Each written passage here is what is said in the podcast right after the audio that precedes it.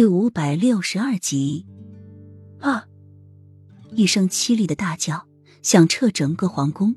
小西子紧跟着过来，看到齐盛瑞发丝凌乱，眼眸中恐怖着充斥着血液。齐盛瑞绝望而失血的容颜在月华倾泻下变得异常狰狞，心口的揪疼怎么也无法停止的了。皇上，小西子走过去轻叫了一声，却被齐盛瑞猛地推开。滚！都给朕滚！朕要清静一下。齐盛瑞暴力的声音传来，眼眸也更为的恐怖。痛苦已经折磨的他身心破碎，血肉斑驳，浑身没有一块好肉，又没这几年在他身上和心上划的刀口子，全部在一刻显现出来。他的心空了，空的他对整个世界绝望了。齐盛瑞一件一件的脱掉自己身上的衣服。他要将压在他身上的束缚全部脱掉，一身白衣的他神情憔悴，背影陡峭，说不出的哀伤。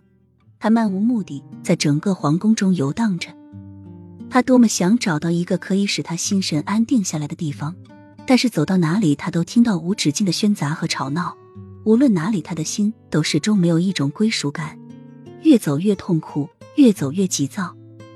他很想杀人。很想把这个世界上所有的人都杀掉，那样他的心才会好受点。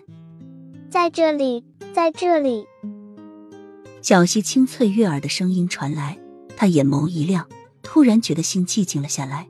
这个声音很安详，给他一种安全感。洛英一袭清新的白衣，蒙着黑布，在花园中嬉笑的摸索着。在哪里啊？声音悦耳动听。让人听了不觉有一种美好的怅惘。小溪小小的身躯在洛英面前躲来躲去，总是能灵活的从洛英身边躲掉。莫尘倚在假石上看着他们母子玩着捉迷藏，淡淡的笑着。慕容锦走了，从不落泪的他竟然在回来的时候哭了，心也一下空了。突然觉得这个世界只剩下他一个人了。看着洛英和小溪这么快乐的样子。他就自然而然、情不自禁的把洛英想成了慕容锦，而太子则是他们的孩子，而他则靠在阳光下，看着他们打闹玩耍，这该是多么幸福的一件事！可是他和慕容锦会有他们的孩子吗？墨尘的心一下惆怅起来，眼神也变得忧伤起来。